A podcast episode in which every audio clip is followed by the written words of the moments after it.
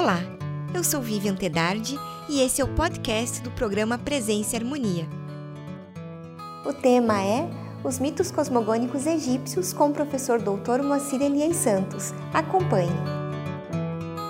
Moacir, que bom receber você de novo aqui no programa Presença e Harmonia. Obrigada por atender o nosso convite mais uma vez. Olá, Vivian, tudo bem? Eu agradeço novamente pelo convite e é sempre um prazer estar aqui contigo. Obrigada, Macir. Você pode contar para a gente, então, como funcionava o pensamento do egípcio antigo? Bom, acontece o seguinte, os egípcios antigos, eles imaginaram que o mundo deles, como foi criado pelos deuses, ele é, reunia não só os deuses, mas também os seres humanos, que foram criados pelas divindades, e também é, os mortos. Então, eles observavam esse mundo, né, formado por deuses vivos e mortos, e acreditavam que tudo isso fazia parte de uma única unidade, né, uma forma de pensamento que é bastante peculiar. Então, para eles, eles não viam diferenças entre o animado e o inanimado, por exemplo. Eles acreditavam que o que fazia, por exemplo, a pedra né, de lápis lazuli crescer, é, né, o mineral crescer dentro da rocha, era justamente a vontade do rei, né, como a vontade dos deuses. E esse pensamento nós podemos traduzir como um pensamento monista, onde está tudo interligado, né, é como se fosse um grande sistema biológico, né, onde tudo interage né, e não há diferenciação, né, como eu disse, entre o animado e o inanimado. Né, da mesma forma, entre vivos e mortos. Né? Para eles, eles não viam diferenças né? nesse mundo que era habitado pelos vivos e no mundo que era habitado pelos mortos. Então, tudo fazia sempre parte dessa mesma unidade. E o que é o mito? Né? Qual é a função do mito para a sociedade egípcia? Bom, os egípcios antigos é, não compreendiam o que nós conhecemos como, como que nós definimos como mito. Mas isso está na base do pensamento deles, porque é um pensamento que era explicado justamente é, pela existência dos deuses, né, que estavam fazendo parte dessa unidade, e, e que também é, estaria muito longe do tempo deles mesmos. Né? Então, sempre algo que aconteceu é, além da história. Né? Então, é algo muito antigo, onde os deuses interagiram, os é, heróis interagiram, os homens interagiram com os deuses né, posteriormente. Então, é, isso caracteriza o mito. E o mito ele pode ser estendido como um, uma canção, como um hino, ele pode ser comprimido é, da forma de um pequeno poema. Quer dizer, então nós não temos, por exemplo, entre os mitos egípcios, é, uma fonte clara contando toda a narrativa. Nós sempre usamos fontes de diversas é, naturezas, por exemplo, fontes escritas, fontes iconográficas, para entender um pouco dessa questão do que seria esse mito para os egípcios antigos e como funcionava a sua mitologia. Os egípcios eles elaboraram mais de um mito cosmogônico e se sim, por quê?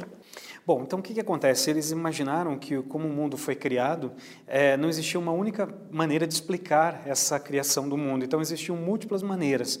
Então, ao longo da história, os egípcios antigos acabaram é, criando diferentes versões né, de como o mundo teria sido criado, que na realidade são os chamados mitos, como você bem disse, mitos cosmogônicos, né, que dão origem à criação do mundo.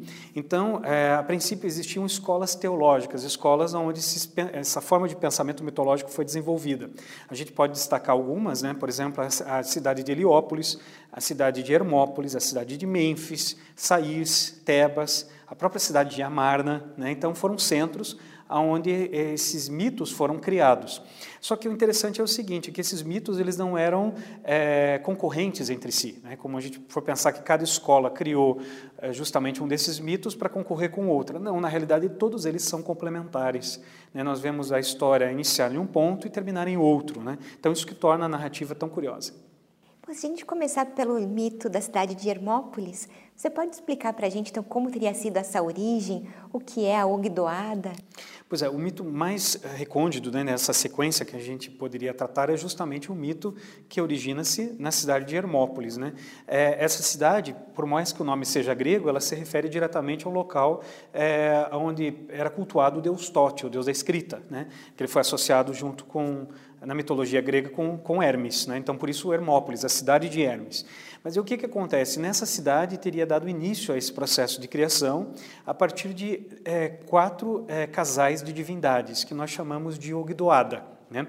Como é que nós vamos saber exatamente de onde veio a Ogdoada? Né? Na realidade, existe um papiro chamado Papiro Leiden 350, que foi comprado por, é, pelo Museu de Leiden, né, de, de J. Anastasi, e esse é, papiro acabou é, dentro da, da, coleção do museu.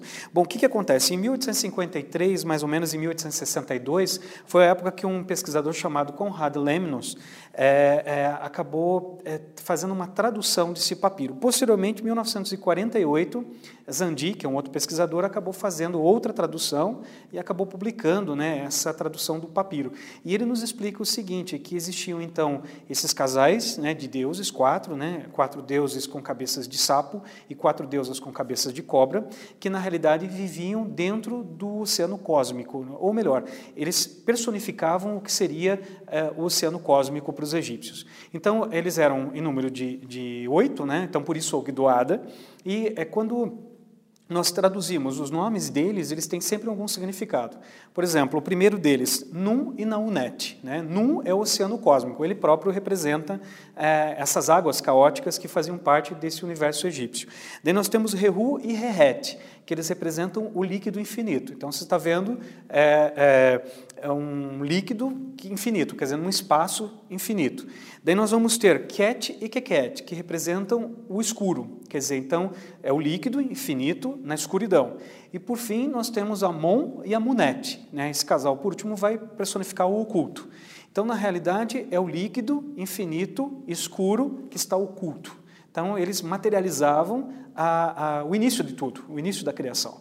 Né? Então, a partir do momento que esses deuses né, eles começaram a se movimentar, eles deram origem de um mundo totalmente inerte a um mundo dinâmico. Isso que foi bastante curioso, porque eles representavam essa força geradora.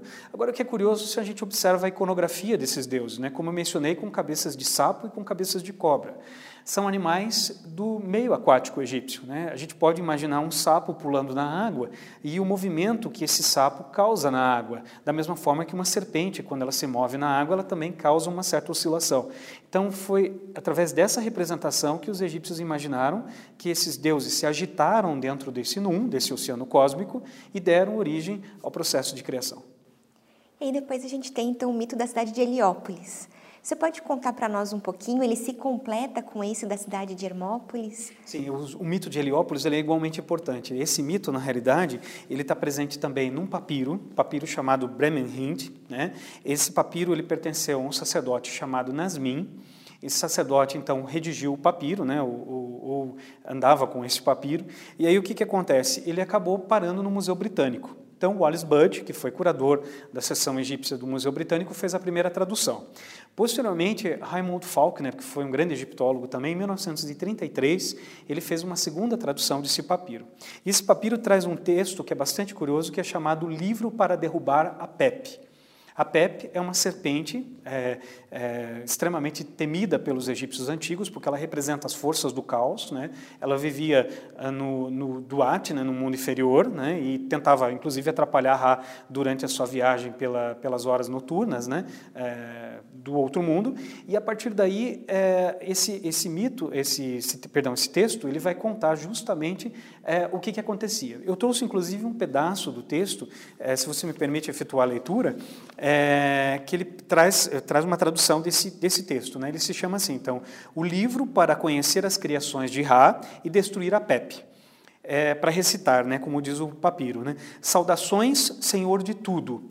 Quando eu surgi, surgi em meu ser. Eu surgi na forma de Kepri, que apareceu na primeira ocasião. Kepri é justamente o escaravelho, que é o sol nascente, né? a primeira forma do Deus Sol. Eu surgi porque era o mais antigo que os deuses primordiais, que eu mesmo produzi. E o meu nome era mais antigo que o deles, em tempos primordiais. Eu fiz o que desejei nessa terra e eu os fiz nascer. Eu guspi Shu e expectorei Tefnut. Eu usei minha própria boca e a magia era meu nome. Então, nessa primeira parte do texto é curioso porque mostra a vontade desse Deus criar e ele sendo o primeiro, o mais velho dos deuses, quer dizer, aquele que criou a todos. E aí o papiro continua: Eu fiz todos os deuses a partir de Meubá. Eu criei alguns deles no Num, como grande inerte, antes ainda que eu não havia encontrado um local para ficar em pé.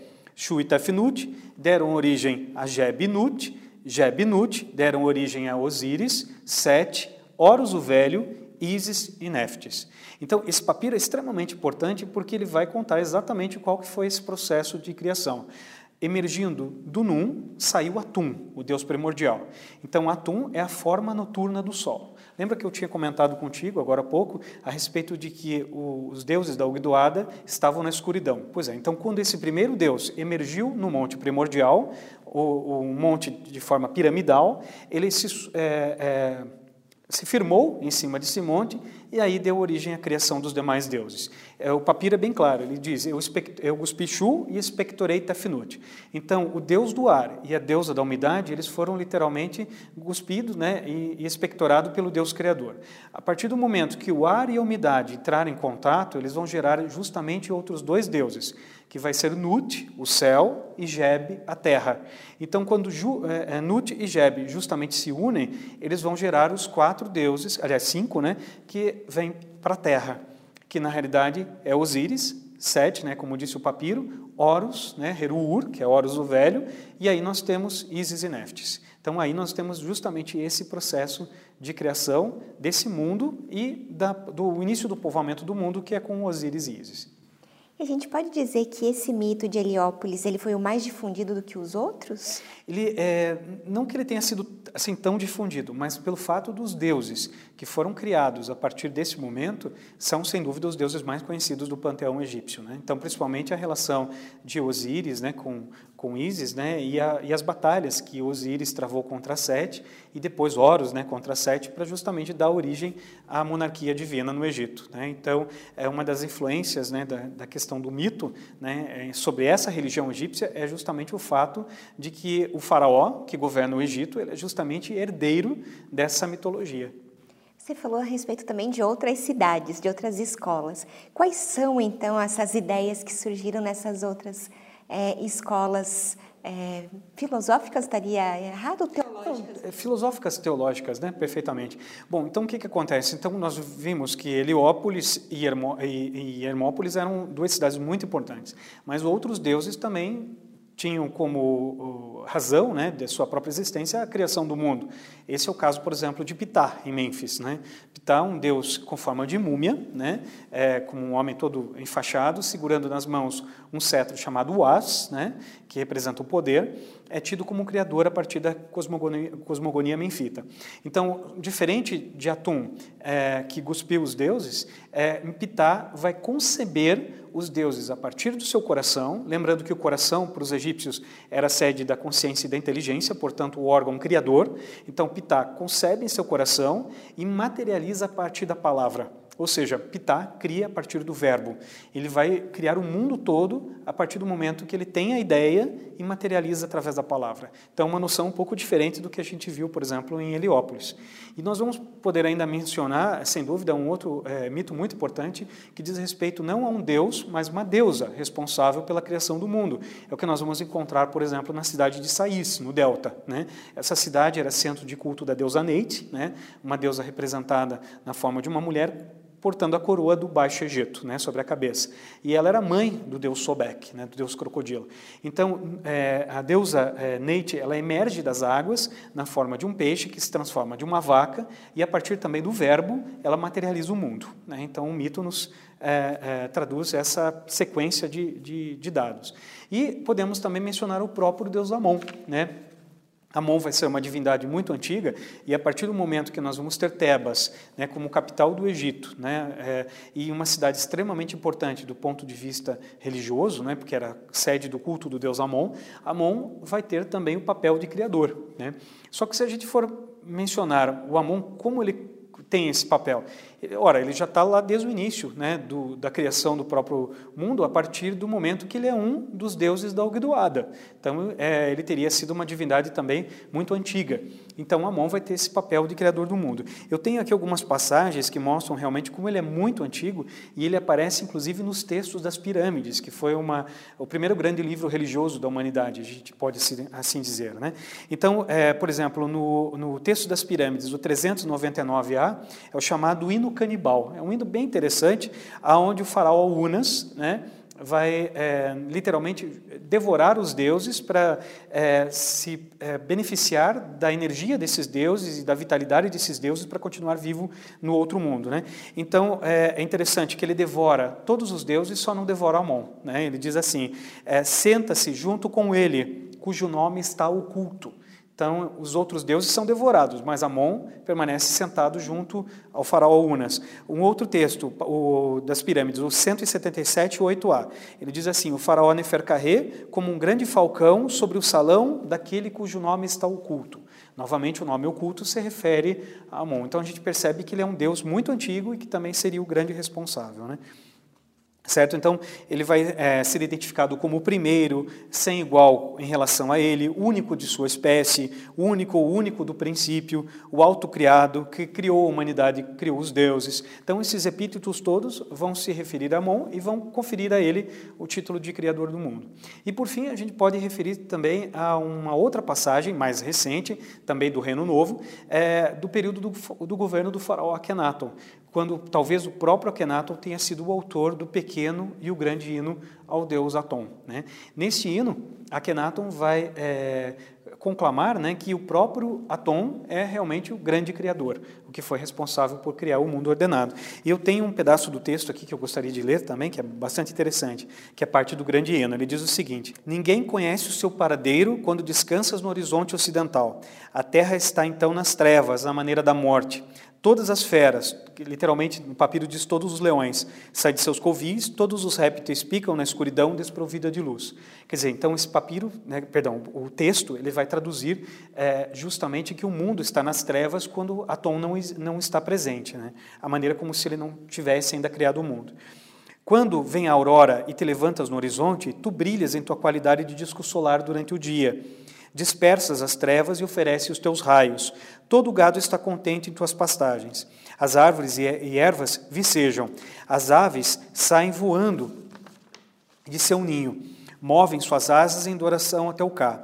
Todos os animais de pequeno porte dançam sobre as patas, e todos os animais voadores vivem, porque brilhas para eles. Os peixes acima do rio saltam em direção à tua face.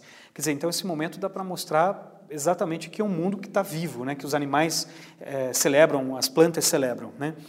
E continua o texto. Tu és, tu, tu és único, resplandecente em tua forma de atom vivo, que, é, é, que te ergues e brilhas, ao mesmo tempo longínquo e próximo. Tu produz milhões de formas que estão em ti, que és único, cidades, povoados, campos e a rota do rio. Todos os olhos te encontram quando contemplam diariamente pois tu és a tom do dia e está acima da terra. Tu te puseste em movimento para que todos os olhos pudessem existir. Tu conformas os seus rostos até impedires que vejam a ti mesmo, ó Deus único que criaste.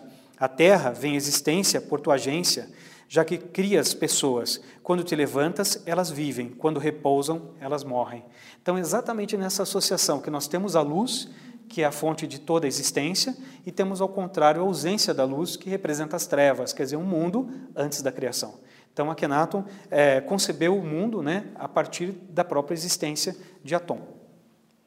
E o mito da destruição da humanidade, ela também tem relação com esse conjunto de mitos que a gente conversou?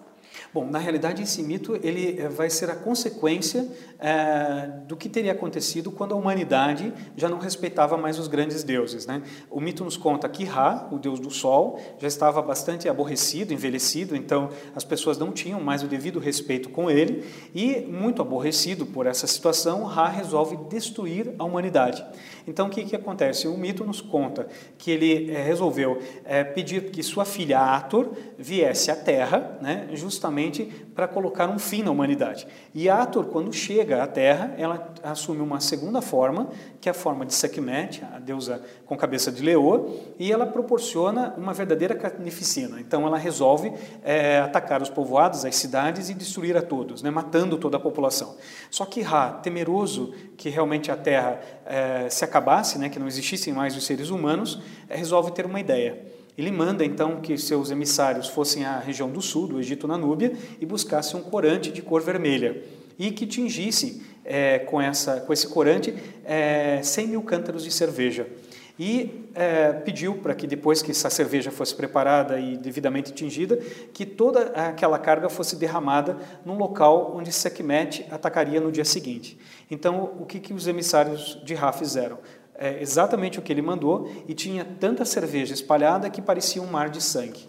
Então a deusa, é, quando teve aquela visão e viu toda aquela né, cerveja tingida de vermelho, interpretou que fosse sangue e começou a beber, né? E bebeu a tal ponto que ela caiu embriagada. E aí, por fim, Ra conseguiu pegar Sekhmet e levá-la de volta. Né? Então, dessa vez, a humanidade ficou salva, né? Pela pela fúria dos deuses, né? Então acabou é, Ra acabou se arrependendo e salvou novamente os seres humanos. Agora falar um pouquinho, né? Nós falamos da destruição dos homens, mas e a criação dos homens? Alguma coisa, algum, algum dos mitos que também trate do assunto? Sim, existem várias passagens de hinos ligados a Ra, hinos ligados a Amon, a outros deuses, que falam como a humanidade teria sido criada. Né? Nós podemos, por exemplo, começar a falar do próprio Ra. Né? Então, é interessante a palavra humanidade, né? pessoas. Né? Como é que os egípcios é, traduziam isso na língua deles? Eles, é, a palavra humanidade é remet, né? que seria correspondente a homens e mulheres. E ah, o verbo egípcio, é, existe um verbo chamado remi, que é o verbo chorar. Então, quando você pega a palavra remete, a raiz da palavra, rem, se refere diretamente ao verbo remi. Então, literalmente, os indivíduos foram chorados pelo Deus Sol. Então, nós sabemos pelos textos que é, Ra chorou e das lágrimas do Deus Sol surgiram os seres humanos. Né? Então, essa é uma das passagens que se diz respeito à origem da humanidade. Já a origem individual ela também pode estar associada diretamente ao deus Kinum, o deus com cabeça de carneiro, deus da cidade de Esna, cujo é, templo conserva uma inscrição que diz o seguinte, que Kinum é, cria em seu torno e coloca a matriz no ventre da mãe. Então, traduzindo, o que, que significa? Que o Deus Kinum, numa roda de oleiro, produz ao mesmo tempo o corpo físico de um indivíduo e o seu duplo, ou sua energia vital, que é o seu K. Então, à medida que o Deus Kinum cria o corpo físico e cria o seu K, é, essas figuras é, automaticamente geram um indivíduo no ventre de uma mãe. Então, nós temos tanto a criação é, geral, né, pelas lágrimas do Deus Sol, quanto a criação individual, que era é, função do Deus Kinum. E Moacir, nós falamos né, sobre o mito de Heliópolis. Você falou ao ler o texto a respeito de Kepri, de Atum, de Ra. Você pode né, nos explicar diferenças entre essas três divindades que estão associadas à criação? Se são três divindades em separados ou não? Na realidade, esses três deuses, Atum, Kepri e Ra, são três manifestações do próprio Deus Sol. Os egípcios acreditavam, por exemplo, que existiam é, as formas e as transformações. As formas é, são, é, eles utilizavam uma palavra chamada iru, né, para as formas. E a palavra keperu se refere a transformações. Então, o Deus Sol, ele nascia na forma de um escaravelho, ele se tornava o Deus Sol, Ra, ao meio-dia, daí ele é conhecido como Ha-Hora Keti, quer dizer, Ha-Horus dos dois horizontes, e à noite ele se convertia na forma noturna do sol, que é o deus Atum, um deus envelhecido na forma de um homem, representado também com a cabeça de um carneiro. Né? Então isso mostra o ciclo né, por onde o sol passava e como ele se transformava. Então, como eu tinha dito, no mito de eh, Heliópolis, eh, nós sabemos que pela forma, por Atum ser o criador, né, por que ele? Porque justamente o, o mundo ainda tinha sido criado antes da, do surgimento da luz. Certo. E esse mesmo mito, você nos leu o título dele, seria também para derrotar a serpente Apep. E ela consegue ser derrotada nesse momento da criação do mundo? Como que será visto pelos egípcios? Na realidade, a, a serpente, quando ela aparece, ela aparece geralmente nos livros associados ao Amduat, né, que são, são livros que tratam da, da vida, é, da passagem do Sol pelo outro mundo. Né? Então, nós temos uma determinada hora onde essa serpente, quando ela surge, ela justamente tenta derrotar o Deus Sol. Mas ele consegue vencê-la com a ajuda dos deuses, e novamente, quando ele vai passando pelas demais horas, chega o um momento que o Sol, na 12 hora, se transforma novamente num escaravelho, quer dizer, daquele Sol envelhecido, ele se regenera e volta na forma de Kepri, né, impulsionando justamente o Sol para o céu. Quer dizer, um grande escaravelho né, que impulsiona. Esse escaravelho nós vamos encontrar pintados junto de é, cabeceiras de sarcófagos, vamos encontrar em máscaras funerárias, vamos encontrar também representados em cenas do Livro dos Mortos e outros livros religiosos também.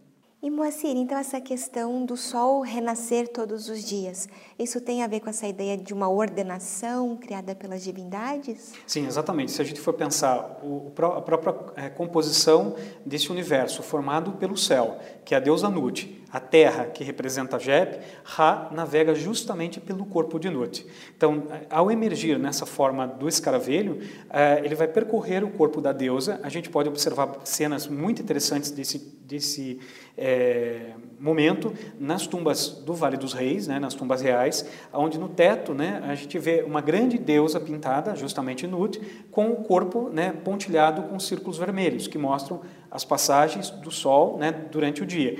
Então, o que, que acontece? À medida que ele vai, vai se movimentando, ele vai se transformando. Então, o que, que acontece? À noite, né, às seis horas da tarde, né, quando começa a entardecer, uh, os egípcios acreditavam que a deusa Nut engolia novamente o sol. Né? Então, ele era parido pela manhã, na forma de Kepri, e é, à noite ele era engolido pela deusa. Então, se a gente for pensar nessa configuração do próprio mundo, deu, a deusa Nut estaria com as pernas é, e os pés apoiados na região oriental, né, no leste, e estaria com as mãos e os braços voltados para a região ocidental, portanto, o oeste. Então, o Ra navegaria pelo seu corpo e novamente seria engolido durante a noite.